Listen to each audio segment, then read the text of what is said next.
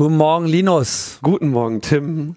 Mein Name ist Tim Pritlaff. Ich bin Podcaster und ich möchte heute Danke sagen. Danke an alle Restintelligenten dieses Landes, die seit über einem Jahr unermüdlich, verantwortungsvoll und mit klarer Haltung dafür sorgen, dass der Diskurs genau da bleibt, wo er hingehört, nämlich im Rahmen.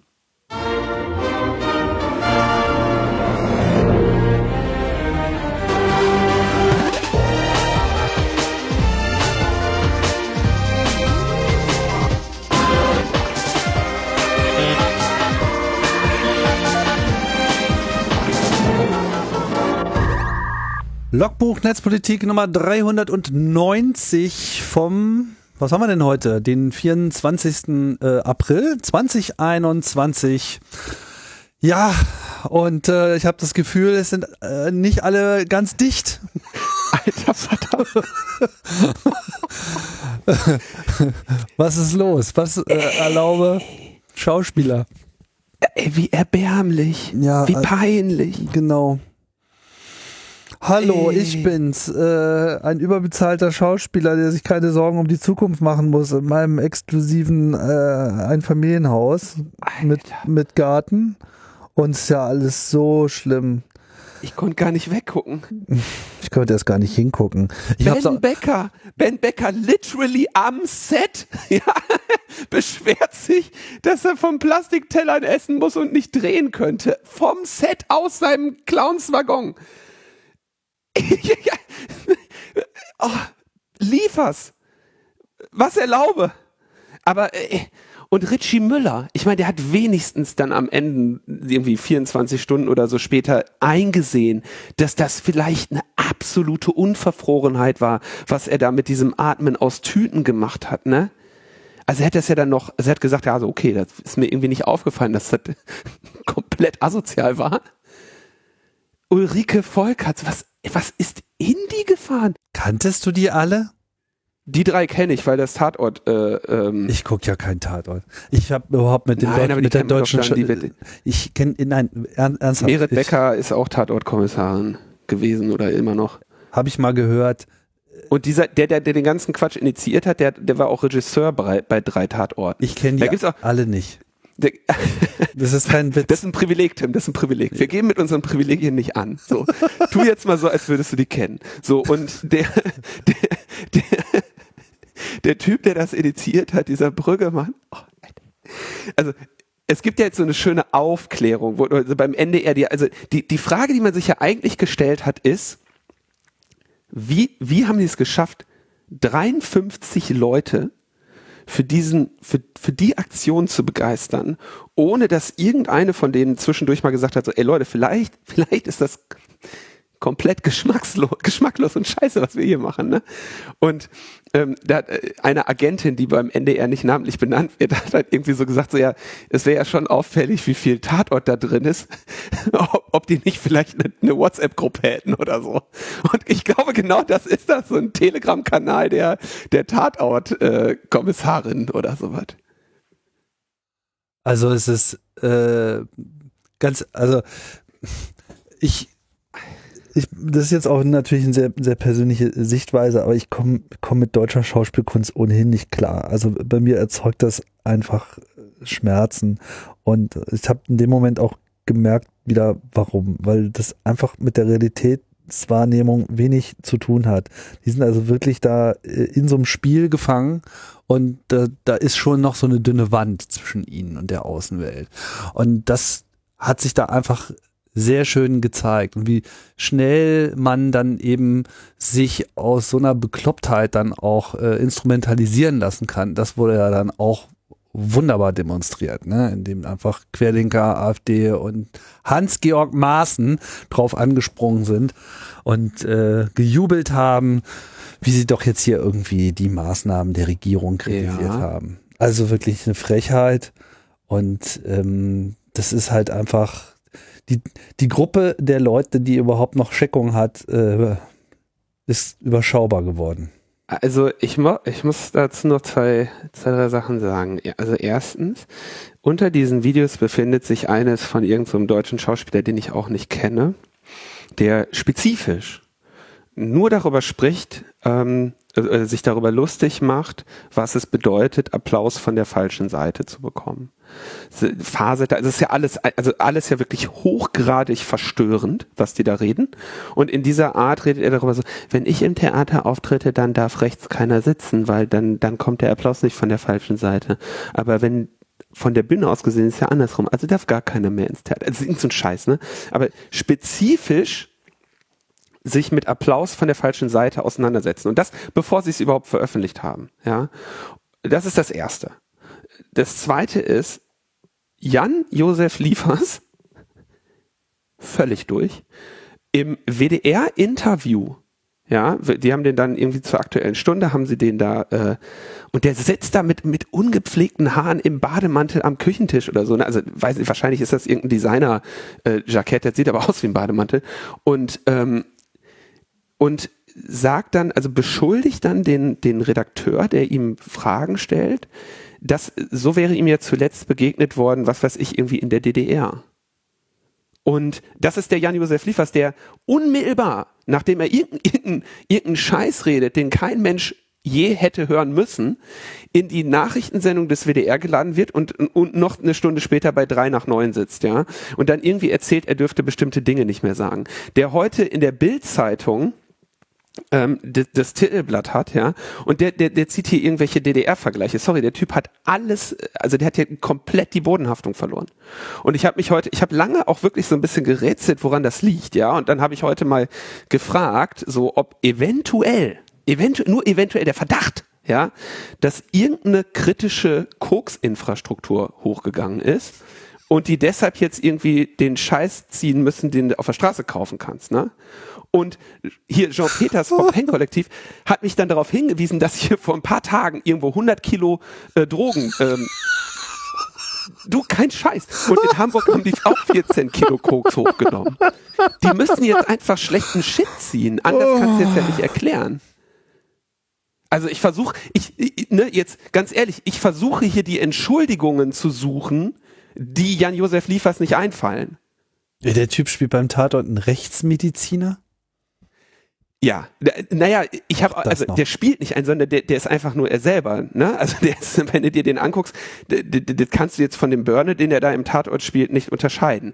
Das also der spielt ähm, im Münsteraner Tatort. Das ist, glaube ich, auch so wahrscheinlich sind das die beliebtesten Tatorte oder sagen wir mal die mit den höchsten Einschaltquoten zusammen mit dem Axel Prahl in eine, ist ein sehr, sehr klamaukiger Tatort, ähm, der aber auch auf eine gewisse Weise Kultstatus hat. Axel Prahl ist so ein, äh, ja, so ein prolliger äh, St. Pauli-Fan, äh, Kommissar, so mit, ja, der sein Leben sehr einfach äh, gestaltet und ähm, der Jan-Josef Liefers ist da halt äh, dieser äh, Gerichtsmediziner Börne ein, ein absolut arrogantes Arschloch, was halt zu, zu einer Selbstüberschätzung äh, neigt und äh, eine sehr smarte Assistenz hat, äh, die kleinwüchsig ist und die er immer als Alberich bezeichnet und so. Na, also so ein richtig, also der, wie gesagt, bis vor kurzem habe ich gedacht, dass er das spielen würde, aber er, er, ist das einfach. Ja, das erinnert mich so ein bisschen an diesen Beatles-Song äh, Act Naturally.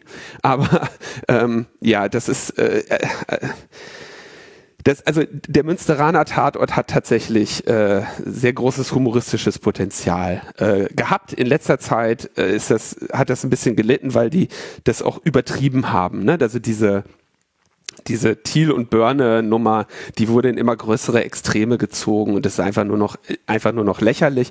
Vor ein paar Jahren hatte ich den Eindruck, dass das noch so ähm, ja ne, ein unterhaltsames Salz in der Suppe war beim Tatort. Inzwischen ist das halt eine versalzene Suppe. Der Münsteraner Tatort kannst du dir auch nicht mehr angucken. Aber äh, wow, ja. ich bin beeindruckt von deiner äh, Kulturkenntnis äh, des, des Deutschen. Ich gehe gerade noch mal diese Liste durch von diesen Videos auf alles dicht machen. Richie Müller ist übrigens auch Tatort-Kommissar gewesen, glaube ich. Ich lüge dich jetzt nicht an. Ich kenne keine einzige Person von Heike Makatsch, du kennst Heike Makatsch. Heike Makatsch habe ich Makatsch, gehört. Makatsch, Makatsch, Makatsch. ja, die, die kenne ich, aber die ist da auch nicht mehr drauf. Ja, genau, die hat Anstand. Die hat naja, ich meine, man muss sich natürlich schon fragen, wie, wie kommst du da überhaupt erstmal hin? Ich meine, wenn sie jetzt zumindest schnell reagieren und so ein bisschen Einsicht äh, generieren, ja, ne, aber jeder, der jetzt hier noch drauf ist, äh, muss sich ja, doch einfach was schämen. Aber ich kenne keine einzige dieser Personen und ehrlich gesagt, ich habe auch nicht das Gefühl, irgendwas verpasst zu haben jetzt. Und ähm, ich hoffe, äh, dass sie irgendwie noch zu retten sind. Dann schreiben sie ganz am Ende noch so, übrigens fuck Nazis. Ja, ach, ach, ey, toll. Komm, Tim, der, der, also was, was ich, was das fast, das, also in, in einer normalen Welt, ja, würde man sagen, okay, alles klar, 53 Leute, kollektives Karriereende, ähm, was hat die da hingetrieben, ne? Könnte man noch ein Buch drüber schreiben, irgendein so Psychoanalytiker oder so, ne? Oder vielleicht, ne, könnte man sagen, okay, krass. Aber das Schlimme ist doch, das, das Tragische ist doch, dass die Bild-Zeitung denen jetzt recht gibt. Ja, die Bild schreibt irgendwie, hier die Leute, die die Meinungsfreiheit von Jan-Josef Liefers beschneiden wollen.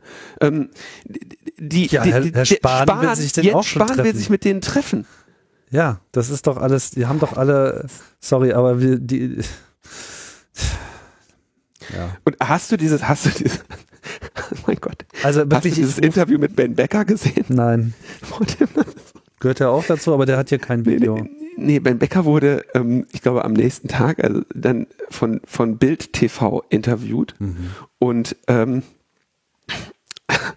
also um das jetzt mal neutral zu beschreiben, also er führt dieses Interview geschminkt als Clown, vermutlich angetrunken, aus einem Wohnwagen am Set in Baden-Württemberg. Ja, also er, er, er beschreibt, dass er da am Set ist und seine schwerste Anklage, die er erhebt, ist, dass er sein Essen nicht auf Porzellan bekommt. Ernsthaft. Das ist die härteste Anklage, die er erhebt.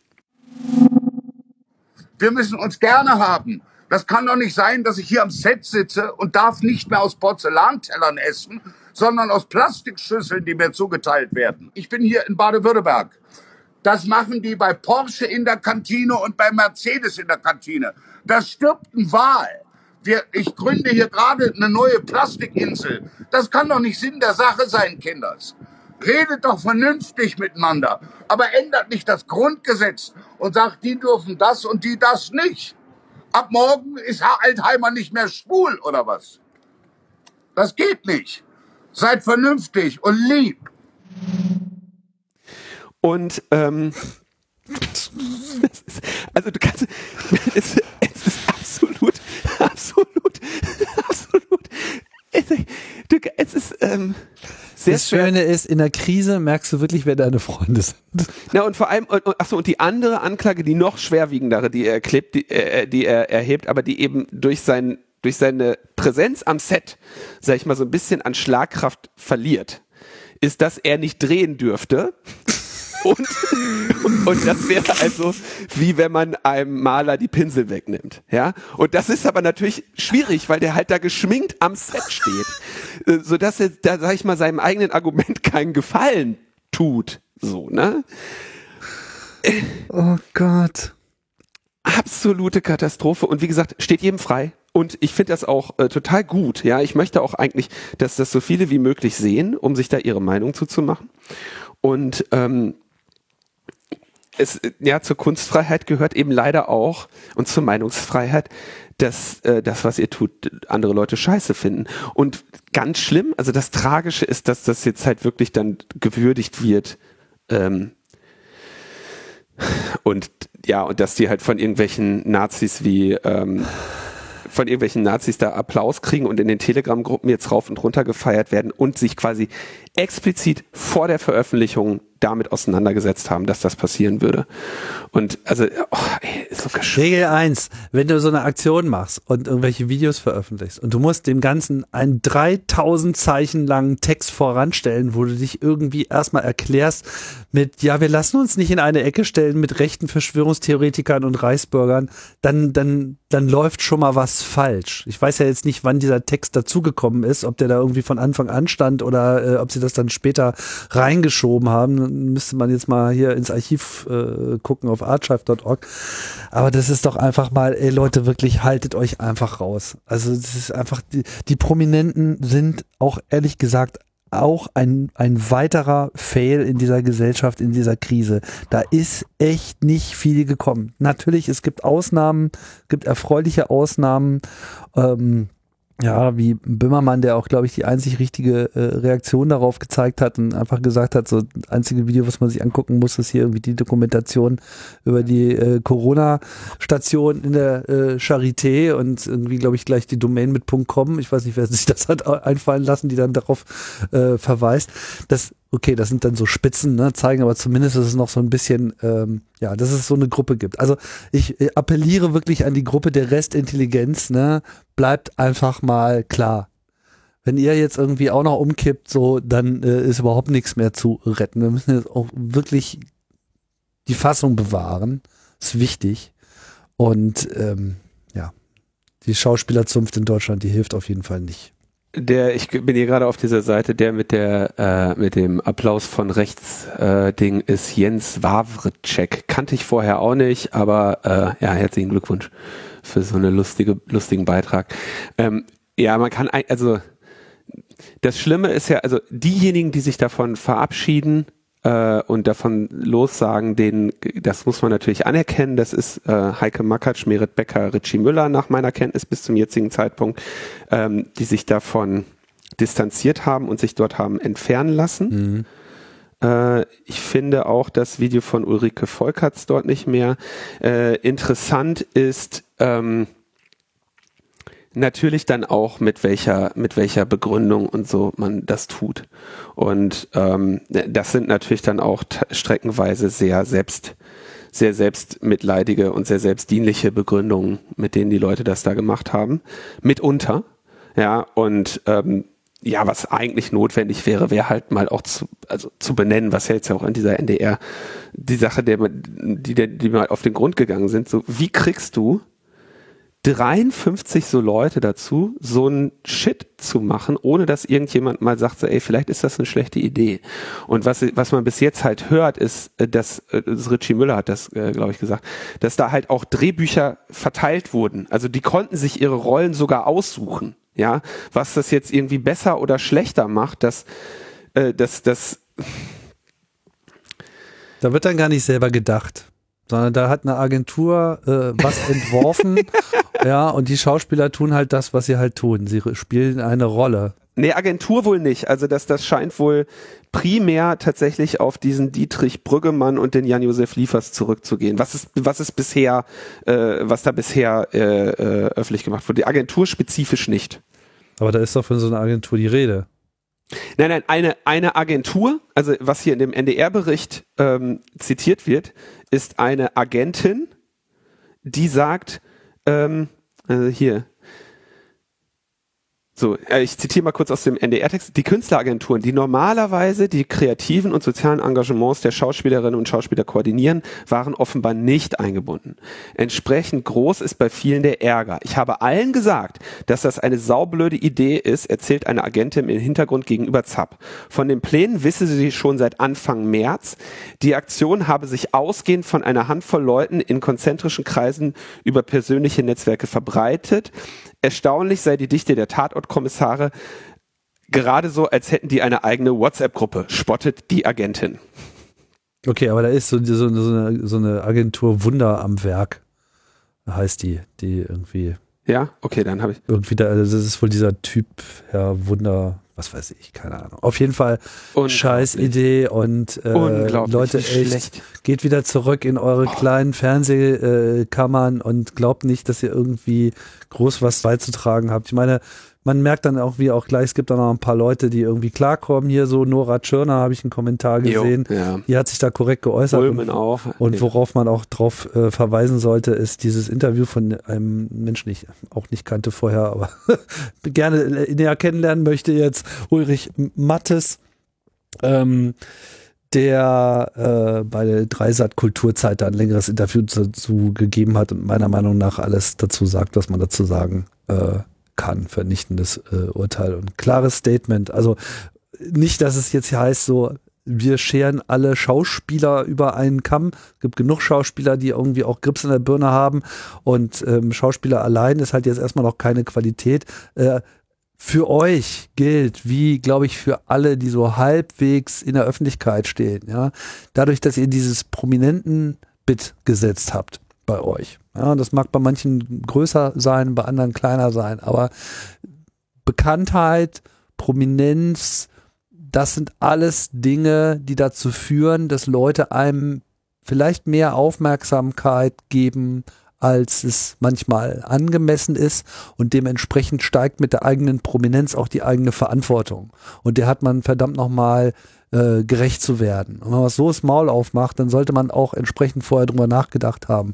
Und das hat hier definitiv nicht stattgefunden. Und da muss man noch dazu sagen, bevor das jetzt auch wieder losgeht, ne, also äh, äh wenn die jetzt irgendwie sagen, das dürfte man nicht mehr sagen oder so, ne, es wird halt bewertet, nicht der Kern eurer Aussage, sondern auch die Qualität. Und die ist halt hier nicht vorhanden. Es wäre ja durchaus, ne, also es wäre ein leichtes gewesen für die. Zum Beispiel eine wohl formulierte und gut erklärte und durch Wissenschaftlerinnen gebackte Aussage zum Beispiel zu dieser Frage der äh, Ausgangssperren nach 22 Uhr zu formulieren und daran eine Kritik zu formulieren. Ja. Es wäre übrigens muss ich auch ganz ehrlich sagen, ähm, sehr in meinem Sinne auch gewesen, hier die Situation der Kultur mal quali qualifiziert aufzuzeigen. Denn es ist ja richtig, dass ähm, im Prinzip die, die Kultur die Hauptleidtragende der Corona-Maßnahmen ist. So. Und das ist ja ein, ein Zustand, den man einfach auch mal beschreiben kann dem, und auch eine Frage ist, die man sich mal stellen kann. Ist das eigentlich äh, in Ordnung, wenn wir in unserer Gesellschaft diese Einschränkungen, die äh, zum Schutz vor der Krankheit äh, erlassen werden, so ungleich verteilt haben? Und das ist etwas, was man super gut mit, mit dieser Gruppe hätte formulieren können. Und die hätten sich auch mal super gut, ohne sich einen Zacken aus der Krone zu brechen, solidarisieren können mit der äh, Pflege- und Medizinbranche, die zu Hungerlöhnen hier die ähm, die äh, die, die Corona äh, erkranken, die Covid Erkrankten pflegt bis zur Erschöpfung, ja? Und das wäre alles möglich gewesen. Das das ist eine Position, die es gibt und die man sehr gut vertreten kann und die eine sehr starke ähm, und ähm, fundierte Kritik an den aktuellen gesellschaftlichen Missständen ausdrücken kann. Und die Chance mit 53 deutschen Prominenten zu verkacken mit Anlauf und absichtlich und wissentlich äh, und dann noch irgendwie so ein DDR-Gefasel da loszuwerden, das ist da, da wirklich, da habe ich also habe ich kein Mitleid. Also und, und, und eigentlich noch wirklich und dann noch vom Gesundheitsminister dafür eingeladen zu werden und jetzt durch die Talkshows zu tingeln. Das ist das ist wirklich eine Katastrophe. Ähnlich übrigens, ich habe da gestern auch zu getwittert. Nächste Woche sitzt der Liefers dann bei Anne Will und Lanz diskutiert mit Karl Lauterbach oder Christian Drosten und Heribert Prantl sitzt daneben und schreit dazwischen und alle happy. Und genauso wird das kommen. Und Heribert Prantl ist übrigens auch eine schwere Enttäuschung, weil der auch mit seiner äh, mit seiner Reichweite und seiner über mit und seinem seinem Status und seiner äh, seiner Argumentationsfähigkeit ein sehr viel klügeres Argument vortragen könnte als das, was er tut und dann da irgendwie nur so ein, dieses Grundrechtsgelaber statt, ne, muss man wirklich sagen, statt das mal vernünftig zu untermauern und zu sagen, das und das muss besser sein, das und ist, das ist ein Problem und so geht es. Aber nein, es ist immer, die, die setzen sich dahin und sagen, man dürfte irgendwas nicht mehr sagen. Und sie, sie tragen in keiner Form konstruktiv dazu bei, dass wir aus unserem Hochinzidenz-Durchseuchungsland das alles verkackt irgendwie in eine bessere Position kommen. Die hätten so viele kluge, wichtige Positionen vertreten können und sie haben sich für so einen Scheiß entschieden. Wie schreibt der Gazetteur so schön? Bewegende Geste. Bürger klatschen für reiche, privilegierte Schauspieler, die während der Corona-Pandemie am meisten leiden mussten. Ja. Oh, yeah, yeah. Ja, ja, Slow Clap, meine Freunde. Slow Clap, kann ich dazu nur sagen. Also ich glaube tatsächlich, dass hier die, die These mit der, mit der äh, mit den Qualitätsschwankungen in den in der in den in der Suchtmittelversorgung noch die beste Erklärung dafür ist. Ja, danke, dass wir jetzt die ersten 20 Minuten unserer kostbaren Zeit hier jetzt auf so einen Scheiß wieder verwenden müssen. Aber sonst hätten wir uns jetzt irgendwie auch echt nicht so richtig in Rage und Stimmung reden können. Insofern danke vielleicht auch. danke. Wir müssen wirklich jetzt mal Danke sagen.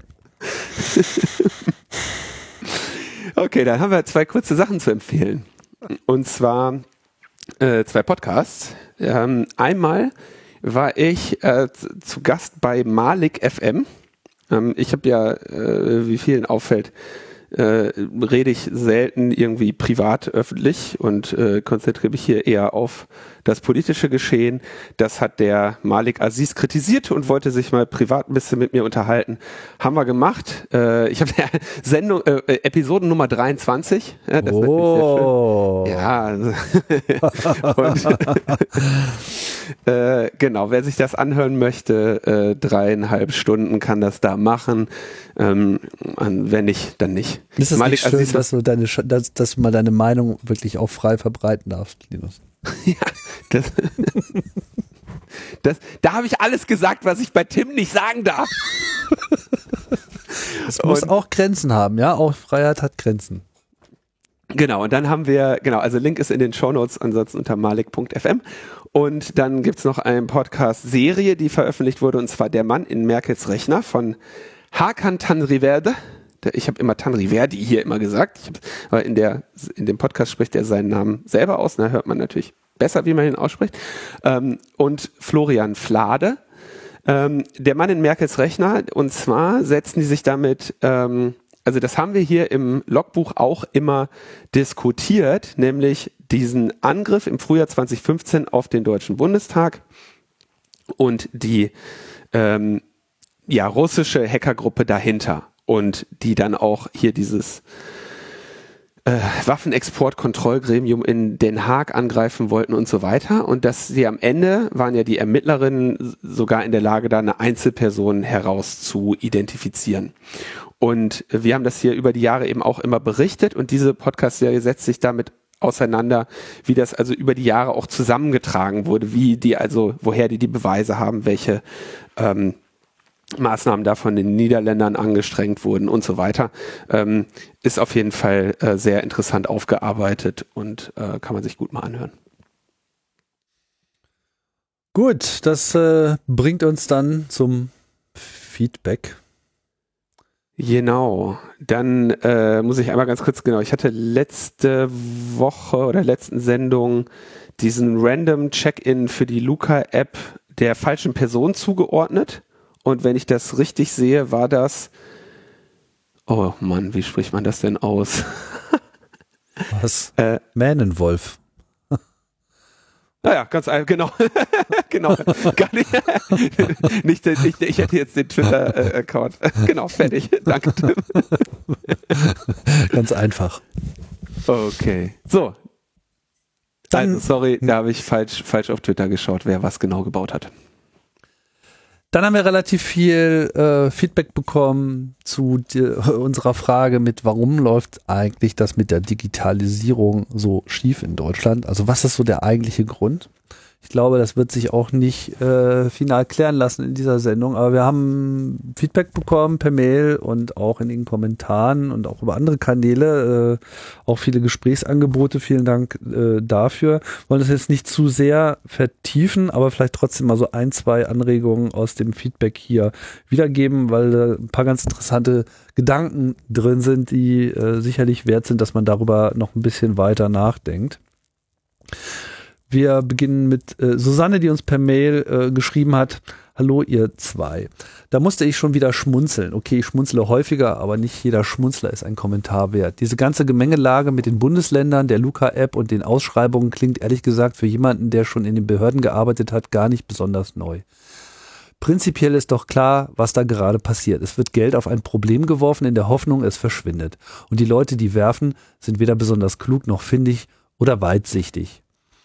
Klar wäre es besser gewesen, wenn man das Ganze über eine Ausschreibung gemacht hätte, aber das hätte am Outcome nichts geändert. Es hätte nur erstmal besser ausgesehen. Die verantwortlichen Damen und Herren haben sich diesbezüglich nicht sehr klug verhalten, denn eigentlich macht man es so, wenn man aus welchem Grund auch immer schon einen Favoriten hat, den man gerne als Gewinner einer Ausschreibung sehen würde.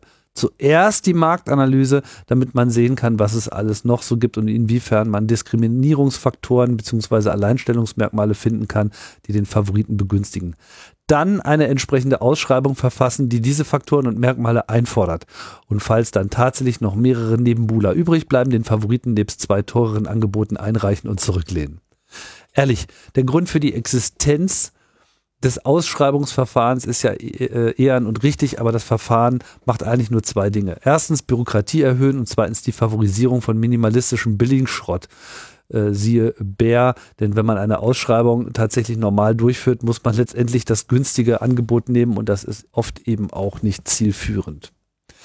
Will eigentlich nur sagen, das Problem ist nicht die fehlende Ausschreibung oder die Verschwendung von Geld. Tatsächlich glaube ich, bekommen wir gerade die Quittung für ein ganzes Sammelsurium von Missständen, die sich vor allem in den Behörden, Bundesinstitutionen und auch im akademischen Sektor angehäuft haben. Zusammengefasst lässt sich das am besten mit diversifizierter Inkompetenz in Schlüsselpositionen beschreiben.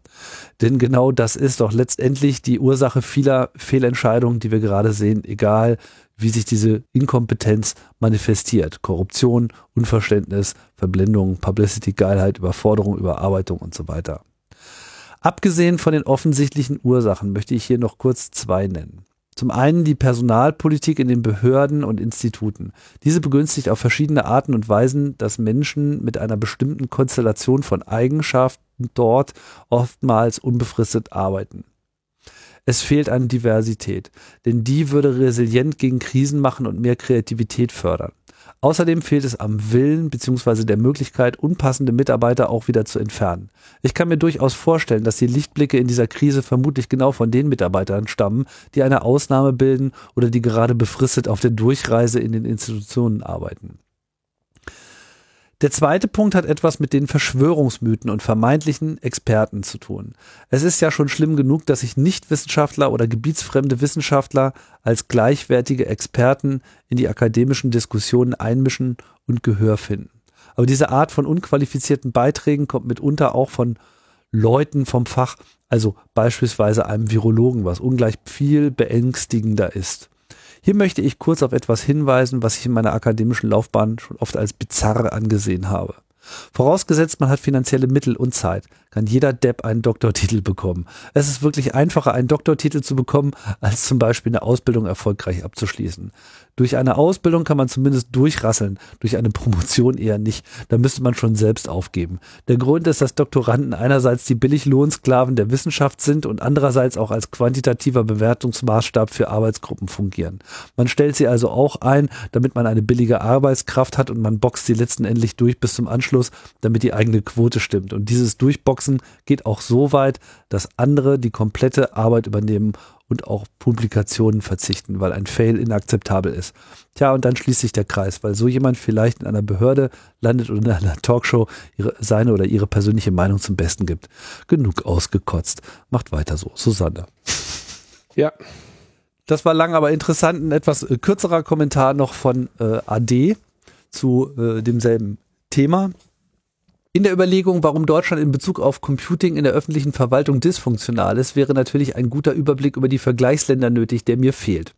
Man wird vermutlich immer ein Beispiel finden, wo etwas bereits umgesetzt wurde, aber die Frage ist eher, wie sieht das Feld aus, insbesondere Länder oder Landesteile mit ähnlichen Bedingungen dann ist die Frage, wie sehr passt eine woanders bereits erfolgte Umsetzung zu den eigenen Ansprüchen. Eine Lösung, die schon vor Jahren umgesetzt wurde, aber alles verbaut hat, was man auch an gegenwärtigen deutschen Umsetzungsplänen kritisieren würde, ist dann nur noch ein Ausweis davon, dass man dort schneller war. Also ich möchte nicht ganz ausschließen, dass ein Teil der Antwort hier auf einen Blick in den Spiegel hinausläuft, dass dort, wo Computing in den Verwaltungen schon lange Einzug gehalten hat, die Leute weniger Sorgen, weniger Ansprüche haben an den Schutz bestimmter Rechte, an Nichtkommerzialität, an Offenheit und Transparenz. Wir sind eben selbst eine Art Bedenkenträger. Die Realität im Internet scheint mir dagegen zu sein, dass etwa die allermeisten Plattformen, die groß geworden sind, all diese Ansprüche nicht erfüllen.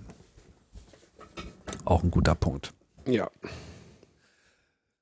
Gut, ähm, dann hat mir noch ein Kommentar zu der Meldung äh, rund um die NHS Covid äh, also die App, die quasi wie die Corona-Warn-App ja auf diesem Exposure Notification Framework basiert, aber von Apple das letzte Update zurückgewiesen wurde. Genau, und da war ja unsere Frage, wie das, was die genau gemacht haben, dass Apple das zurückweist, weil es ja, nur kurz zur Erinnerung, weil es ja darum ging, dass Apple das zurückgewiesen hat, weil sie gesagt haben, ey, jetzt habt ihr hier Location Tracking drin. Na? Mhm. Und das, das war, wir haben es nicht ganz verstanden, was die jetzt gemacht haben, dass das, dass das als Location Tracking interpretiert wurde. Genau, dazu gab es dann auch noch einen äh, Kommentar. Das Check-in-Feature war dort schon seit letztem Sommer implementiert. Die QR-Codes hierfür werden zentral auf einer Webseite des NHS erzeugt und mit konkreten Orten verknüpft. Bislang wurden die Check-ins eines Nutzers jedoch nur lokal gegen eine Liste infizierter Locations, die vom Backend kommt, abgeglichen und der Nutzer gegebenenfalls aufgefordert, sich zu isolieren oder testen zu lassen. Neu sollte jetzt hinzukommen, dass nach einem positiven Testergebnis optional die Check-ins der vergangenen Tage hochgeladen werden können, um eine Clustererkennung zu erleichtern. Bisher wird dieser Prozess von Contact Tracern manuell gemacht. Bei der deutschen App sollte der Upload mit Einschränkungen kein Problem sein, da es keine zentrale Datenbank aller Codes und zugehöriger Locations gibt. Ja. Also hier wurde quasi im Prozess die ähm, Methodik äh, so geändert, dass eben genau dieses zentrale Einsammeln von Bewegungsdaten möglich gewesen wäre. Und das haben Apple und Google dann äh, entsprechend sanktioniert. Woraus ich mal ableite, die schauen sich das schon sehr genau an, was bei den Apps einzeln passiert. Das ist schon ein anderer Prozess, als das jetzt so normale äh, Apps äh, sehen. Ja, also auch vielen Dank für die Erklärung. Und dann ist jetzt über das Wochenende das geschehen, worauf wir seit ja, Monaten gewartet haben. Die Corona-Warn-App hat eine Check-in-Funktionalität bekommen. Kleine Erinnerung, ich habe das nochmal rausgesucht. Ich habe es ja, glaube im Oktober ähm, zum ersten Mal gefordert und ähm, gleichzeitig oder kurz davor oder kurz danach, kriege ich gerade nicht mehr hin, wurde das eben als ähm, Crowd Notifier schon äh, auch wirklich mal sauber ausformuliert von so Leuten wie Camilla Troncoso, Seda Gürses und ähm, einigen anderen, ja, ich möchte einfach mal sagen, großen Namen der IT und Privacy Forschung, ja, also mit ähm, universitärem akademischen Hintergrund wurde eben dieses Crowd Notifier formuliert. Ähm, jetzt ist natürlich äh, oder jetzt ist in die Corona-Warn-App ein System eingezogen, was sehr sehr nah an Crowd Notifier ist. Ich will die Details jetzt gar nicht äh, diskutieren, ähm, was da die Unterschiede sind, sondern einfach mal sagen, okay, was macht die Corona-Warn-App? Du kannst in der App jetzt ein QR-Code generieren. Ne? Sagst du, ich möchte ein Event machen, was weiß ich, privates Event oder äh, die geben dir da auch eine Auswahl, was sehr schön ist, weil sie in der Auswahl auch schon direkt darauf abzielen, dass du im Prinzip kleine Events anlegst. Ja, nicht so etwas wie einen Zoo, was halt epidemiologisch komplett unsinnig ist. Ne? Also sie leiten da so, äh, lenken da so ein bisschen in eine, in, in, in eine sinnvolle Anwendung.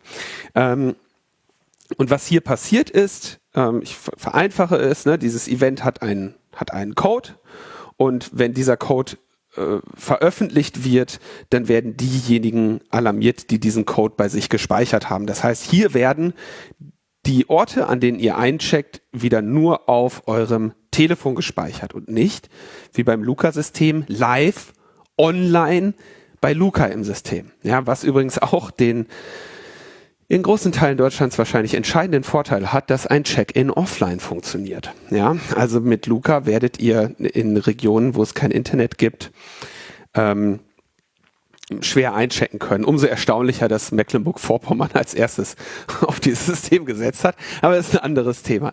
Oder ähm, überhaupt Deutschland. Ja, ja irgendein System, was Internet Ach, braucht. Online soll das funktionieren. Ja, hm, darüber haben wir noch gar nicht nachgedacht. Ja, also du, also ne, das ist das, was dezentral ist. Also nur auf eurem Gerät ist gespeichert, an welchen Locations äh, oder bei, an welchen Events ihr eingecheckt habt. Ähm, dieser Check-in ist vollkommen anonym und auch die Alarmierung ist anonym. Dadurch, dass nur auf eurem Gerät gespeichert ist, wo ihr eingecheckt habt, äh, und die Alarmierung durch die Veröffentlichung dieser Check-in-Codes funktioniert, ähm, weiß auch nur euer Gerät, ob es gerade alarmiert wurde oder nicht. Na, bei Luca ist das Ziel ja zu sagen, diese Person war dort. Liebes Gesundheitsamt, geh dahin, ja, und mach denen jetzt irgendwie Ärger. Und außerdem ist natürlich hier weil das Gesundheitsamt nicht dazwischen ist, erfolgt die Alarmierung sehr viel schneller. Ja, also automatisch, wie wir es von der Corona-Warn-App kennen. Ne, du hast dein Testergebnis, du schaltest die Alarmierung frei, du äh, alarmierst die Events und du bist fertig. Während ja äh, Luca sich rühmt, hier eine Anbindung an das Gesundheitsamt zu haben, damit es dort der langsamen manuellen Verarbeitung zugeführt werden kann, was eben auch wieder dem epidemiologischen Sinn der ganzen Idee entgegensteht. Es gibt natürlich ein Problem bei diesem Check-in-Kram generell. Und das ist die geringere Genauigkeit. Ich hatte das hier, glaube ich, auch schon öfter erklärt, aber ich möchte sagen, das, was ich jetzt sage, gilt für Luca und für Corona-Warn-App gleichermaßen. Nämlich, dass nur weil zwei Personen in ein gleiches Event oder bei Luca eben eine Location eingecheckt haben, es nicht heißt, dass die sich auch angesteckt haben. Und das äh, werde nicht müde, das zu betonen, dass ähm, Infektionsgeschehen eben stochastisch ist. Also es nicht so ist, dass es überhaupt die Definition einer Situation gibt, in der eine Ansteckung zu 100 Prozent stattfindet. Und weil es das nicht gibt, lässt sich auch keine Operationalisierung dafür finden. Und wenn man sich jetzt überlegt, dass man mit der Luca-App ein Check-in in einem Zoo macht, auf 20 Hektar oder was, dann ist relativ klar, dass die Wahrscheinlichkeit sehr groß ist, dass wenn man dort eine Person alarmiert, dass diese trotzdem nicht infiziert ist. Ja, also dieses Cluster, Check-in und sonst was Alarmierungssystem hat eine sehr viel geringere Alarmierungsgüte als die äh, Grundfunktion der Corona-Warn-App, diese Abstands- und Zeitmessung über Bluetooth, wo es ja wirklich um die Nähe zwischen zwei Personen geht. Und auch da ist die Alarmierungsgüte eben ähm, von notwendigerweise einer Reihe an False Positives ähm, gezeichnet, weil es eben nicht eine 100-prozentige Infektionswahrscheinlichkeit geben kann. Wenn man aber schon ein System mit so, so, geringerer Genauigkeit baut, dann ist es natürlich sinnvoll, das einfach umso schneller äh, stattfinden zu lassen und ähm, dezentral und anonym zu bauen, weil der Gewinn, den man durch den ganzen Kram hat, eben relativ schmal ist. Ja, und das ist ja auch der Hauptgrund, warum man kein zentrales System wie Luca bauen sollte. Ähm, insofern diese CWA-Funktionalität macht einen soliden Eindruck von der technischen Seite. Es gab dann auch irgend so einen äh, Menschen auf Twitter, der dann das Spiel nachspielen wollte. Ähm, wir hatten da ja in der letzten Sendung drüber gesprochen. Enno Lenzer hat ja mit der Luca-App mal so einen Code veröffentlicht und dann haben sich da, wurden 600.000 Leute eingecheckt, ne? Und die Luca-App ist dann abgestürzt. Und dieser ähm, Herr wollte das dann jetzt ausprobieren mit der Corona-Warn-App. Mhm. Und genau das geht eben nicht. Ja, also diesen Unterschied muss man, glaube ich, nochmal konkret erklären. Bei der Luca-App haben jetzt äh, 600.000, äh, gab es 600.000 Check-ins an einer Location, weil es ein zentrales System ist. Und das Ding ist implodiert, weil es ein zentrales System ist. Wenn man das gleiche Experiment mit der Corona-Warn-App macht, ähm, dann speichern ja die Eingecheckten immer nur auf ihren eigenen Geräten, dass sie dort waren. Das heißt, eine Überlastung des Luca-Systems findet äh, oder eines Corona-Warn-App-Systems kann gar nicht stattfinden, weil es keinen zentralen Server gibt, der sich das alles merken muss. Das ist das eine. Das zweite ist, dass du bei Luca ja Fake-Check-ins machen kannst, wie du willst. Und mit Sicherheit haben nicht 600.000 Einzelpersonen den QR-Code von Enno Lenze gescannt, sondern da hat halt jemand sein Fake-Check-In-Skript einfach mal eine Zeit lang laufen lassen. Ne? Also an dem Experiment haben sicherlich Hunderte oder Tausende teilgenommen, aber nicht 600.000.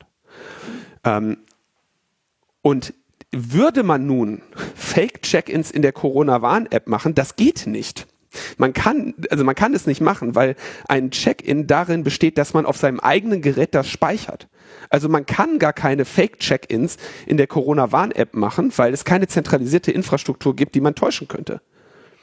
Und diese Resil das ist natürlich eine Resilienz dieses Systems, das halt einfach dafür sorgt, dass die Datenhaltung eben dezentral ist und deswegen diese Angriffsfläche und diese ganzen Probleme nicht hat. Und deswegen ist das eben ein riesiges Problem bei der Luca-App, dass man das Ding mit, mit Müll zuknallen kann, dass man Leute einchecken kann, die nie da waren. Ähm, und in der Corona-Warn-App einfach kein Angriffsszenario. Und das ist natürlich schwer zu erklären, weil Leute, die sich nicht mit der Infrastruktur darunter auseinandersetzen, sehen QR-Code und sagen, so. genau. Und, und, dann äh, ist aber auch schon der Gedankengang zu Ende. Ja, genau. Ähm, also das nochmal zur Erläuterung des Unterschieds dieser beiden Systeme. Mit anderen Worten, was das am Ende auch heißt, und das denke ich, muss man nochmal festhalten. Bei der Corona-Warn-App bekommst du nur Notifications für Events und Locations, wo du selber mit deinem Gerät den QR-Code gescannt hast. Bei der Luca-App kriegst du zusätzlich noch die ganzen Events, wo irgendjemand anders dich eingecheckt hast und du kriegst keine Notification, sondern einen Anruf vom Gesundheitsamt, der potenziell sogar sanktionsbehaftet ist. Und ja, da ist natürlich schon klar, für welches System man sich im Zweifelsfall ich möchte gar nicht, entscheiden würde. Ich möchte gar nicht wissen, wie viele äh, Anrufe vom Gesundheitsamt Karl Lauterbach bekommt, weil er einfach sich in allen Zoos Deutschlands äh, sozusagen schon gemeldet hat. Ne? Der ist sehr umtriebig, der Karl Lauterbach. Ja, so, das äh, und äh, nicht genug. Dieses Fake-Check-In-Problem, das kriegt Luca auch nicht weg. Das können die nicht wegkriegen. Das liegt daran, dass sie äh, diese Verschlüsselung haben. Und würden sie nun Maßnahmen ergreifen, und sie werden es im Zweifelsfall auch tun, deswegen sage ich das jetzt auch hier, ne? wenn sie jetzt Maßnahmen ergreifen, die Fake-Check-ins unterbinden, dann können sie das nur tun, indem sie die Anonymität aufweichen. Und das ist ihr zentrales Versprechen. Ja, das heißt, äh, sie können diesen fundamentalen Fehler ihres Systems nur verhindern, indem sie ein, äh, also ein, ein weiteres ihrer Versprechen brechen. Okay, kommen wir aber jetzt mal ganz kurz zu äh, der letzten Woche in Sachen Luca. Das war ja dann, will mal sagen, erstaunlich. Wir haben ja als CCC ein äh, Statement veröffentlicht, in dem wir ähm, auf die verschiedenen Schwächen des Luca-Systems hinweisen und äh, uns vor allem die Frage stellen, wie es passieren konnte, dass nun, ich glaube, 13 Bundesländer insgesamt mehr als 20 Millionen Euro in dieses Ding versenkt haben. Ähm, ich habe hierzu mal die Chris Köver von Netzpolitik.org gefragt, die sich ja äh, mit der digital, digitalen Pandemiebekämpfung äh, eben auch als äh, Journalistin recherchi recherchierend auseinandersetzt und habe sie mal gefragt, ob sie schon erfahren hat, was SORMAS, was die Kosten für SORMAS sind. SORMAS ist dieses ähm, ich glaube, Open Source Tool, was in den Gesundheitsämtern verwendet wird. Und das ist das, woran Luca andocken soll. Also ja, in zunehmendem Maße verwendet werden soll. Ne? Da ist diese Umstellung noch nicht vollständig, ähm, sollte eigentlich erst äh, im Laufe dieses Jahres äh, abgeschlossen sein. Wie weit das jetzt im Einzelnen ist, weiß ich nicht, aber es ist bestimmt noch nicht überall am Start. Genau, das andere war Surfnet, ne? Das weiß ich nicht genau. Ja, also mh, SORMAS auf jeden Fall das Contact Tracing Datensammeltool, was in den Gesundheitsämtern zur, zum Einsatz kommen soll. Der, also was zentral für diese Arbeit ist, die Gesundheitsämter gerade versuchen zu erledigen. Und an das eben auch Luca Daten liefern soll. So ja, das, das, das, das, der Unique Selling Point von Luca. So und also was Chris bisher in Erfahrung bringen konnte, ist, die Kosten für SORMAS waren insgesamt 5 Millionen. Und Luca haben wir jetzt schon 20 zugeschoben. Mhm. Während der Sommers Rollout, wie du sagst, noch gar nicht ähm, abgeschlossen. Und der auch vor allem unterfinanziert ist. Und deswegen dauert es so lange. Ja, es gibt einfach ja. da nicht genug Leute, die mit diesem Rollout bei 400 Gesundheitsämtern beschäftigt werden können, weil das bedeutet ja immer Analyse der Ist-Situation, Migration der Systeme, Training, Schulung für die Leute, äh, Support. Ne? Also das, das ist sozusagen nichts, was man mal eben runterlädt und installiert und dann läuft das, sondern natürlich muss sowas in so einen Prozess reingebracht werden. Leute müssen damit vertraut gemacht werden. Die haben vorher so gemacht, jetzt müssen sie es so machen. Das dauert einfach seine Zeit. Und wenn du jetzt sagst, ich kannte die Zahl noch nicht, fünf Millionen hat man da reingesteckt, um irgendwie erstmal das Betriebssystem der Gesundheitsämter Computer zu installieren und das dauert schon zu lange und es wäre ja eigentlich toll, wenn es schneller gehen würde. Aber dann für eine Software, die irgendwie unterm Strich eigentlich gar nichts bringt, gibt man 20 Millionen aus, ja, um sich an ein System anzudocken, was noch gar nicht installiert ist. Ja. Da fällt einem ja gar nichts mehr zu ein. Nein, da fällt einem wirklich nichts mehr zu ein. Und äh, deswegen haben wir auch dieses Statement vom CCC veröffentlicht und haben gesagt, so, stoppt das, ne? Das ist eine Millionengrab. Und vor allem, was hier ja passiert, was möchte ich auch nochmal wiederholen, ist ja die Förderung eines dauerhaften Geschäftsmodells für Check-ins und Ticketing, was diese Startups da versucht zu etablieren, wo es jetzt eigentlich 20 Millionen staatliche Förderung für bekommt. Nun, wir haben dieses Statement veröffentlicht und ähm, ich sag mal so, wir waren ja vorgewarnt von Eva Wolfangel, dass diese Nexenio-Leute mit allen Mitteln gegen Kritiker vorgehen. Zu diesen Mitteln gehört, dass äh, sehr viele Leute, die jetzt, sag ich mal, das CCC-Statement getwittert haben, so per DM von denen angeschrieben wurden. Hm. Äh, zu, diesen, zu dieser Reaktion gehört, dass sie irgendwie so ein achtseitige, wirklich völlig, völlig wirres äh, Ding geschrieben haben, in der sie ähm, behaupten, auf die CCC-Kritik zu ent begegnen, was aber tatsächlich eigentlich nur so eine, so eine Parade an Strohmännern ist, wo sie quasi die Argumente, die wir anbringen, wegzerren und etwas anderes anbringen. Zum Beispiel sagen wir, das Geschäftsmodell ist zweifelhaft, was ist natürlich klar, ich meine, es ist ein privates Unternehmen, was Ticketing und Check-in machen möchte.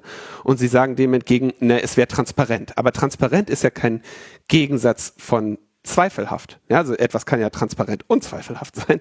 Und das ist bei denen ja auch der Fall. Es ist halt ein zweifelhaftes, ziemlich durchschaubares Geschäftsmodell. Ähm, also da brauche ich eigentlich gar nicht drauf einzugehen. Spannend sind dann so Sachen wie ähm, Smudo, der dann, sag ich mal, seine Äußerungen, so, so Sachen sagt wie, mit Luca nicht mehr von Lockdown zu Lockdown. Und das ist natürlich, also ne, das heißt, also er sagt spezifisch, mit diesem Tool brauchen, haben wir keine Lockdowns mehr. Und das ist eine Aussage, die in keiner Form haltbar ist. Ne? Das ist genau diese falschen Heilsversprechen, die wir kritisieren. Mhm. Ähm, was er auch sagt, ist, der CCC sagt Stopp Luca, ich sage Stopp Covid. Ja, es ist auch wieder ne, genau diese diese, ja, also es ist so. Es ist genau, so, weil, weil, wir sind ja, wir sind ja pro Covid, ne? Genau, ist wir ja sind klar, pro ne? Covid. Ja, ja. Smudo, wir sind pro Covid und Total. du nicht. Hm. Ist, also wirklich. Oh Mann. Äh, ne, du musst, also man muss sich da echt zusammenreißen. Aber das ist noch nicht, das ist noch nicht der Höhepunkt. Ähm, es gab dann hier von den, äh, von, sagen wir mal, Mecklenburg-Vorpommern ansässigen Verlagen oder von einem, also von so einem Zeitungskonglomerat, die Überschrift, jetzt halte ich fest, Tim, falsch und völliger Schwachsinn. Chef der Luca-App knöpft sich Kritiker vor. in der er äh, ja also mhm. und das das ist wirklich also das ist die Krönung ja also wer, wer, jetzt noch irgendwie einen Eindruck haben möchte mit was für Leuten wir hier zu tun haben die stellen sich ernsthaft hin und sagen dass diese Luca Track Schwachstelle keine Schwachstelle sei und das haben die mehrfach getan, und zwar explizit. Ich wurde dann von einem Journalisten mit Namen Tomasz Kurianowicz ähm, mit folgender Aussage konfrontiert, bevor sie veröffentlicht wurde. Ja? Also ich zitiere jetzt hier Patrick Hennig, das ist einer der Covid-Glücksritter, der sagt folgendes. Es handelt sich dabei um keine Sicherheitslücke, auch wenn der Chaos Computer Club das behauptet. Jeder Schlüsselanhänger ist, wie die eigene Telefonnummer, statisch. Er ist dafür gedacht, dass auch jemand ohne Smartphone an System teilnehmen kann. Der Schlüssel selbst ist auf dem Schlüsselanhänger im QR-Code und der Seriennummer hinterlegt. Kleine Anmerkung von mir. Das ist die Schwachstelle. Daher empfehlen, also weiter, Patrick Hennig, daher empfehlen wir, den Schlüsselanhänger vertraulich aufzubewahren. Anmerkung von mir, man soll damit einchecken und verrät damit den Schlüssel. Das ist die Schwachstelle. Weiter Patrick Hennig. Im vorgeworfenen Beispiel hat ein Dritter sich Besitz über den Schlüsselanhänger verschafft und dann seine eigenen Daten abgerufen. Äh, Anmerkung von mir. Es ist ein QR-Code. Den fotografiert man. Den muss man nicht besitzen. Und dass in dem Beispiel die eigenen Daten abgerufen wurden, ist ja klar, weil es eine Demonstration einer Schwachstelle ist. Dass man da jetzt nicht eine real existierende Person nimmt, ähm, sollte auch einleuchtend sein. Und dass er hier sagt, Dritter hätte sich Besitz über einen Schlüsselanhänger verschafft, das ist halt so, ne? Das ist diese spezifischen ähm, Formulierungen, die ja sehr schwer haltbar sind, aber natürlich etwas sehr Böses äh, dem Tobias Ravenstein und der Bianca Kastel unterstellen, die diese Schwachstelle äh, gefunden und veröffentlicht haben sondern sagt er, wir haben weitere Maßnahmen getroffen, um den Effekt des Verlustes zu minimieren. Es geht nicht um Verlust. Man checkt mit diesem Ding ein. Ne?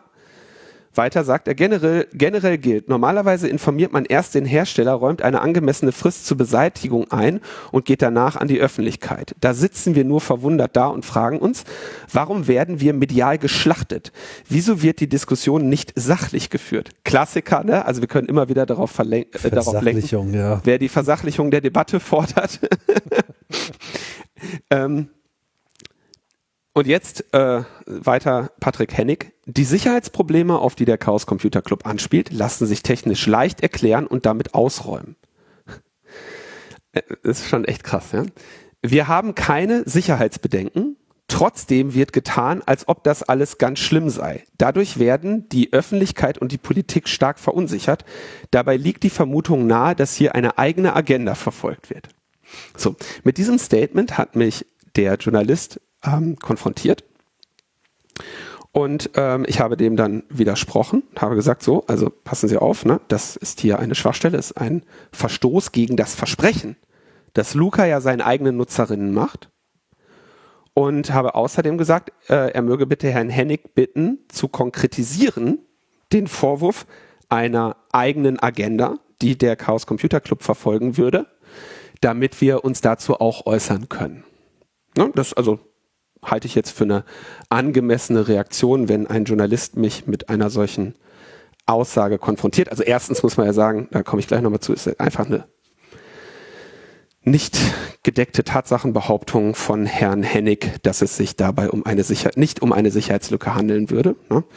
Der kann ich ja dann als unabhängiger Experte ähm, entgegentreten. Ähm, nun, also ich habe dem widersprochen und habe dann festgestellt, dass meine Richtigstellung der Behauptung von Patrick Hennig ignoriert wurde. Das wurde so gedruckt in der Berliner Zeitung am Sonntag. Ich habe dann auch den Journalisten gefragt, wie es denn dazu käme, dass, äh, ob ich zu spät geantwortet hätte oder so. Naja, aber er meinte, das wäre also deckungsgleich. Ich hätte dem Herrn Hennig ja nicht widersprochen. Und deswegen hätte er sich äh, dazu entschieden, ähm, das ja quasi zu ignorieren, was ich dazu gesagt habe. Das hat mich natürlich schon ein bisschen überrascht und da fragt man sich ja also auch wirklich so, es ist beeindruckend, wie sowas zustande kommt. Und deswegen muss ich jetzt eigentlich mal sagen so, also der Satz, es handelt sich dabei um keine Sicherheitslücke, und dem habe ich entgegenzuhalten. So ist ein zentrales Sicherheitsversprechen von Luca, dass kein Tracking stattfindet. Die Behauptung, dass das nur funktionieren würde, wenn jemand seinen Schlüsselanhänger verliert, ist falsch. Und ich und dadurch, dass sie die Schwachstelle ja selber dann auch beseitigt haben, erkennen sie ja an, dass es eine ist.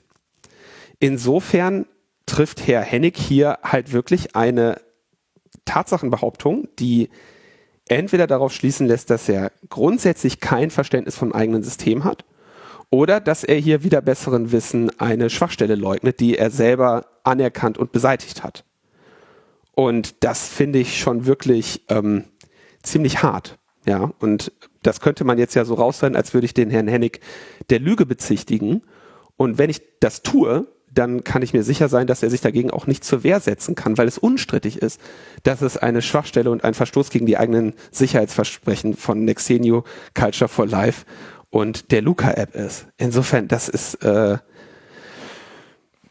also da habe ich gestaunt. Mit sowas hätte ich nicht gerechnet. Ne? Und aber man hat ja, oder wir haben ja von Eva Wolf Angel äh, auch dann schon die Geschichten gehört, dass sie äh, sich dann bei der Chefredaktion über sie beschwert haben und was nicht alles. Also die kämpfen da wirklich mit ganz anderen Maßnahmen, als man die äh, ja erwarten würde. Ne? Man hätte, also die hätten ja eine Sache, die, die Option steht dir ja immer frei, als äh, Betroffener einer Sicherheitslücke ähm, anständig das anzuerkennen, der Community, die es dir gemeldet hat, zu danken und äh, Besserung zu loben. Das ist auch, also ich meine, das ist die einzige Möglichkeit, die belastbar ist. Und nur sehr unerfahrene oder sehr, also sehr aggressive Personen würden von diesem, von dieser Idee abweichen. Ja. Und das ist das, was äh, die hier tun. Das äh, zeigt natürlich davon, dass die, ähm, ja, sagen wir mal, ein bisschen skrupelloser sind, als das in der Community eigentlich äh, üblich wäre.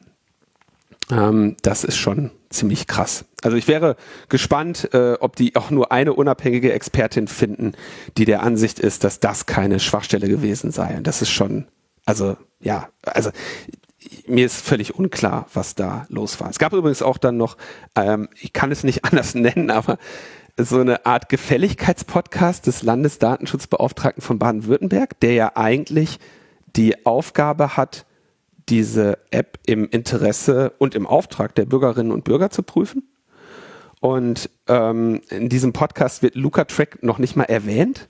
Also auch da fragst du dich so, was ist denn los? Also wirklich, was denn hier los? Ja, also, äh, vielleicht wird das vorher aufgenommen, aber dann würde man ja seine Veröffentlichung anpassen, wenn dann halt eine schwerwiegende Schwachstelle ähm, öffentlich bekannt geworden ist. Also das ist äh, schon äh, äh, faszinierend gewesen. Ja, und äh, ich glaube, ich muss hier an dieser Stelle nicht betonen, dass der Chaos Computer Club seit 40 Jahren äh, Schwachstellen aufdeckt und meldet und sicherlich keine andere eigene Agenda verfolgt, als die Öffentlichkeit vor, vor windigen Geschäftemachern und äh, unsicheren Systemen zu warnen. Ja, das ist, äh, also die, die Unverfrorenheit ist schon wirklich, ähm, ja, faszinierend. Und äh, vielleicht an der Stelle auch nochmal so eine andere Kritik, die ich auch so nebenbei noch mitbekommen habe, äh, zu Kontern. Ja, es gibt ja auch so Leute, die sagen so, ja, äh, der CCC, jetzt so mal vielleicht sinnbildlich für auch eine ganze Szene, ja, äh, verhindert ja auch Innovation.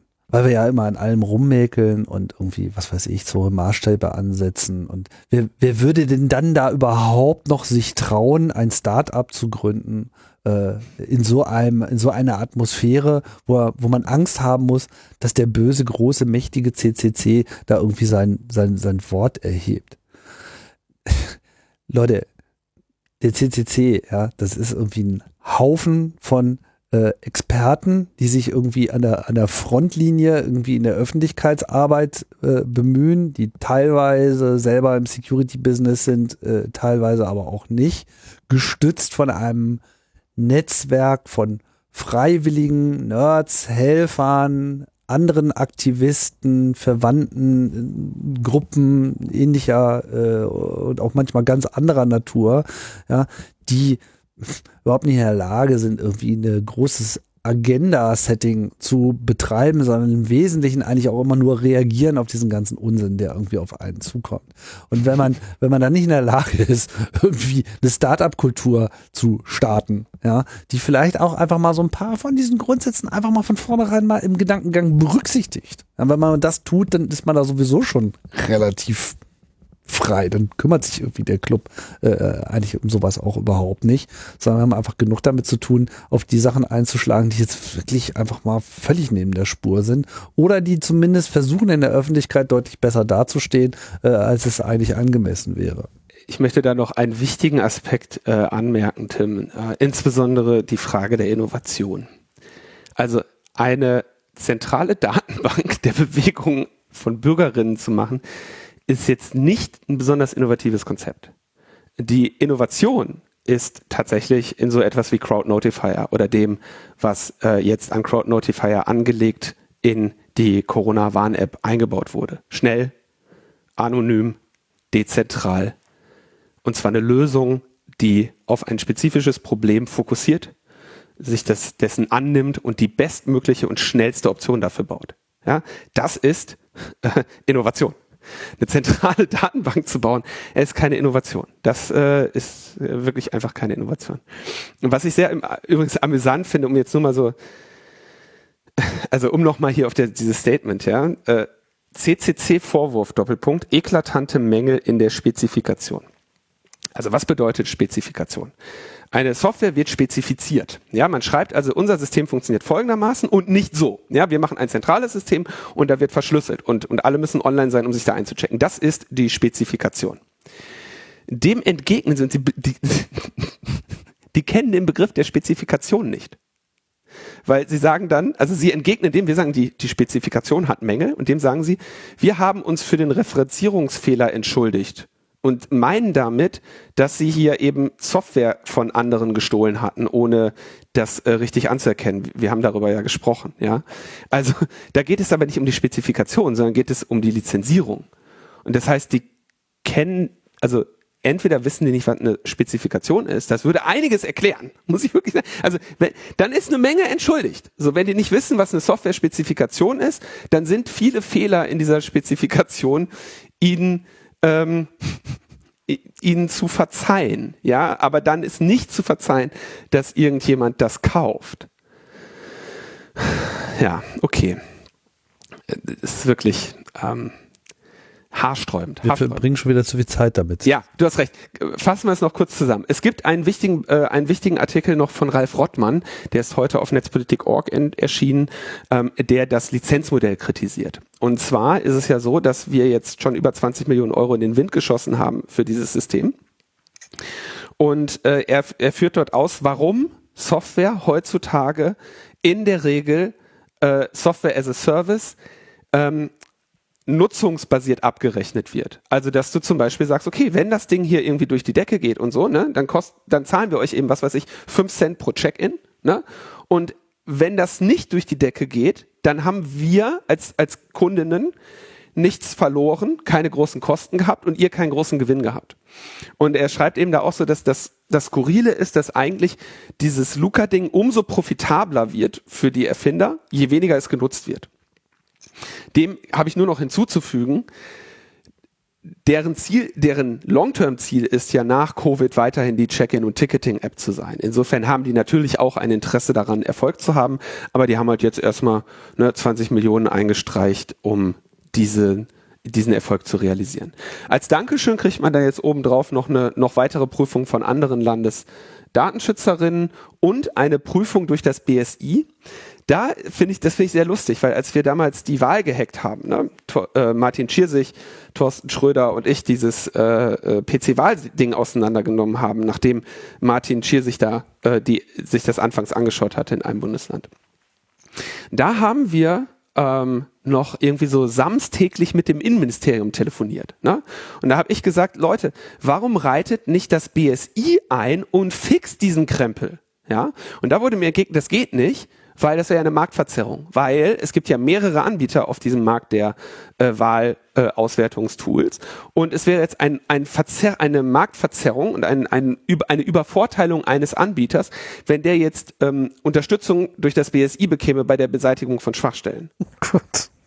So, aber wenn erstmal 20 Millionen in so eine Luca-App vergeudet wurden, ne, dann kriegst du natürlich noch ein BSI-Audit äh, kostenlos äh, obendrauf. Also das ist wirklich ähm, äh, unterhaltsam. Das ist auch ein geiles Argument mal dafür, äh, wirklich mal eine, eine, eine, eine Bundes, ähm, äh, eine Infrastruktur im Bundesbesitz aufzuziehen.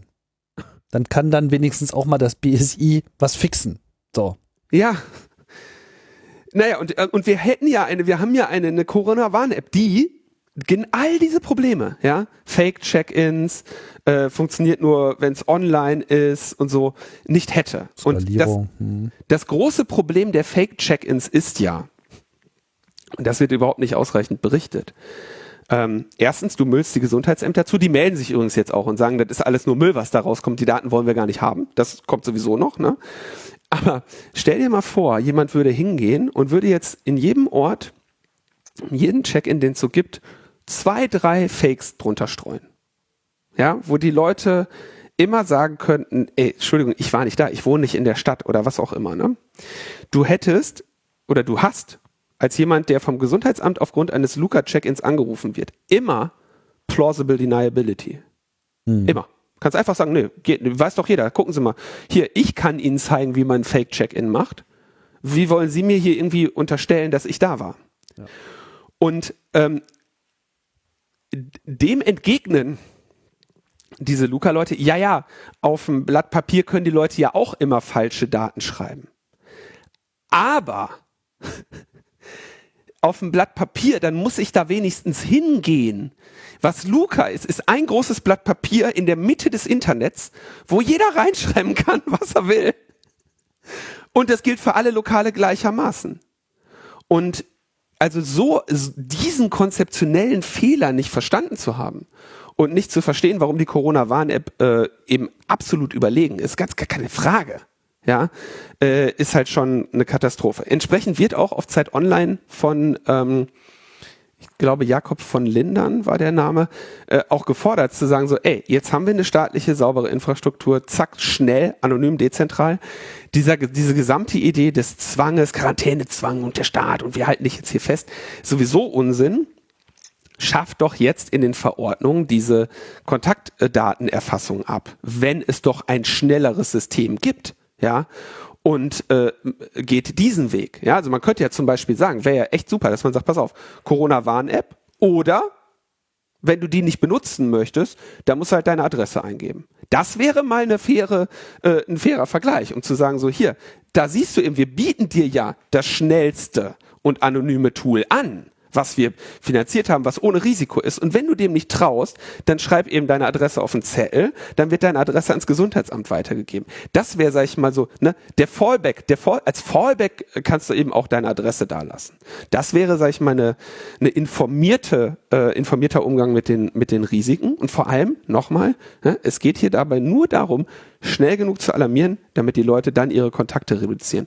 Und deswegen ist die Geschwindigkeit der Alarmierung so wichtig. Aber ja, solange wir irgendwie Jan-Josef Liefers und Ben Becker am Quengeln haben, brauchen wir uns, glaube ich, über die, äh, ja, die Qualität der und Informiertheit der äh, Corona-Tracking-App-Debatten hm, nicht zu wundern.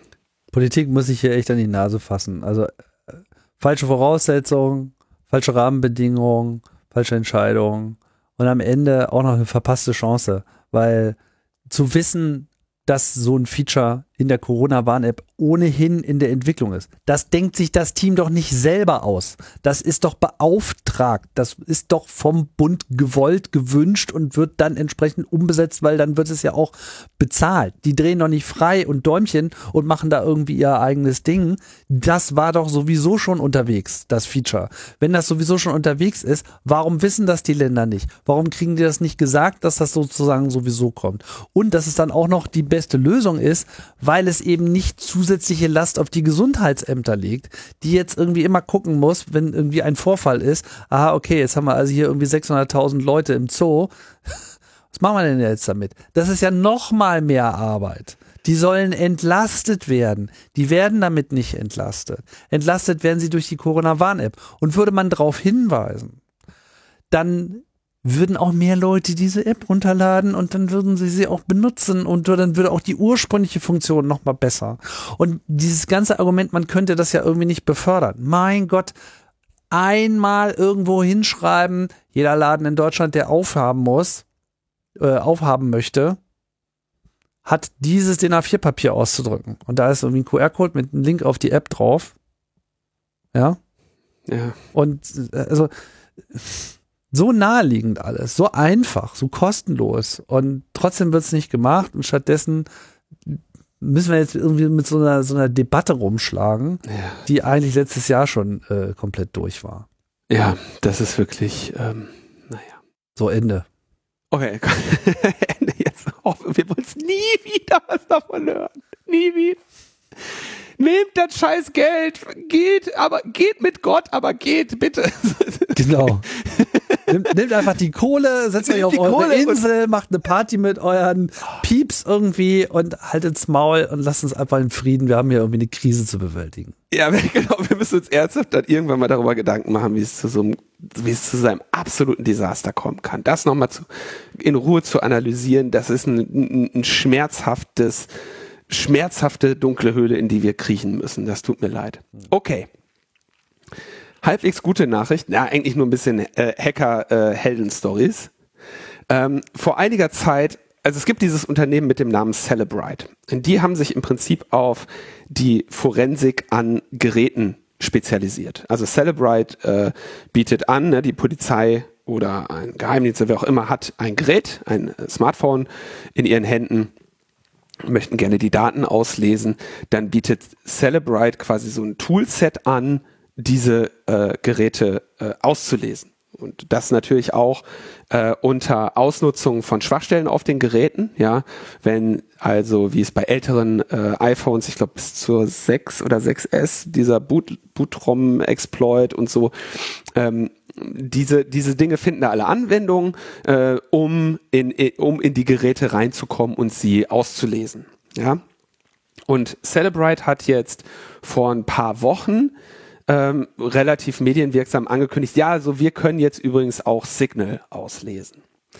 Und das also was das bedeutet, muss man jetzt auch mal sagen, das heißt nicht, sie haben Signal gehackt, sondern es das heißt einfach nur, dass ihr Parser für Daten jetzt auch das interne Datenformat von Signal ja, auslesen kann. Also die, wenn du jetzt so eine App hast, so eine Signal-App, die speichert natürlich die Nachrichten auf dem Telefon. Und wenn äh, du jetzt diese Datenbank ausliest oder dieses Dateiformat ausliest äh, und verstehst, und zwar auf die Weise verstehst, wie es die App versteht, dann kannst du eben auch diese Chats darstellen in einer Weise, äh, wie du das eben äh, für richtig hältst. Und äh, dieser Teil, das nennt sich, äh, also dieser Parser, der diese ganzen Daten auseinander nimmt, äh, nennt sich der Physical Analyzer. Und der andere Teil des ähm, Celebrite-Systems ist der UFET. Das ist quasi das System, was ähm, ein Backup macht. Ja, die, die, die, die imitieren im Prinzip äh, Android oder iTunes oder macOS, ne, um Backup von dem System, von dem, von dem, von dem Gerät zu machen. Und dann haben sie eben den Physical Analyzer, der die Daten, die da, die dieses Backup dann eben ausliest. So funktionieren diese Dinger. Und dann sagen sie am Ende hier, pass auf, das und das war der Fall. Jetzt, äh, wie es der Zufall will, äh, ist irgendwo so ein Celebrate-Ding vom, äh, vom LKW gefallen und ähm, landete bei, äh, bei Signal, ja. Und ähm, die haben dann sich damit auseinandergesetzt, wie dieses äh, Celebrate funktioniert und äh, haben in dem haben also, was weiß ich, sich das Binary angeschaut und so ne, und haben festgestellt, dass da so typische ähm, Mitigations drin fehlen, also eine Verteidigung dieser Software äh, und es eine Reihe an ähm, Schwachstellen gibt, die man ausnutzen kann. Ein Beispiel, was sie benennen, ist, da ist irgendwie ein zehn Jahre altes FFmpeg drin. Ähm, und sie sagen aber auch, dass das nicht die Exploits sind, mit denen sie sich ansonsten noch weiter auseinandergesetzt haben. Was sie dann veröffentlichen, ist ein Video, bei dem also mit diesem Celebrite-Tool ein Smartphone ausgelesen und analysiert wird und dann auf einmal äh, ein Pop-up aufblinkt auf diesem Rechner. Und da steht irgendwie sowas wie äh, äh, äh, mess with the best, die like the rest oder sowas, ne? Also leg dich mit den Besten an und du, so und du bist erledigt wie der Rest auch. Äh, ja, was heißt das? Die haben also einen Weg gefunden in diesem Parser, in dem Physical Analyzer, dass man dem eine Datei gibt, die, wenn er die versucht zu verarbeiten, ähm, dass er offensichtlich ein, ich würde jetzt schätzen, aber ne, mehr schreiben sie dazu nicht. Ich würde jetzt schätzen, dass sie da einen Buffer Overflow ausnutzen oder irgendeine Co eine, eine Command Injection oder so und dann arbiträren Code auf dem Zielsystem ausführen können. Und sagen, eine typische äh, Handlungsmöglichkeit, die ihnen dadurch offen stünde, wäre zum Beispiel die Celebrate Reports, also die Ergebnisberichte und zukünftige nach Lust und äh, Laune zu verändern. Und äh, das ist natürlich, also so Kudos 1a, feinstes Hacking, feinstes Hacking, Prädikat feinstes Hacking. Und dann sagen sie, ähm, wir sind natürlich bereit, äh, im Rahmen einer Responsible Disclosure die Schwachstellen, die wir hier gefunden haben, Celebrate mitzuteilen, wenn sie das auch machen mit allen Schwachstellen, die die bei ihrer Physical Extraction und bei ihren anderen Dienstleistungen zum Einsatz bringen. Hier muss man kurz sagen, Celebrite nutzt laut eigener Angabe für neuere iPhones haben sie angeblich, also sagen sie, gibt es Exploits, die sie nutzen, um da quasi auch diese Backups einzuleiten. Aber bei diesen Exploits handelt es sich vermutlich oder mit großer Sicherheit eben um Zero-Day-Exploits.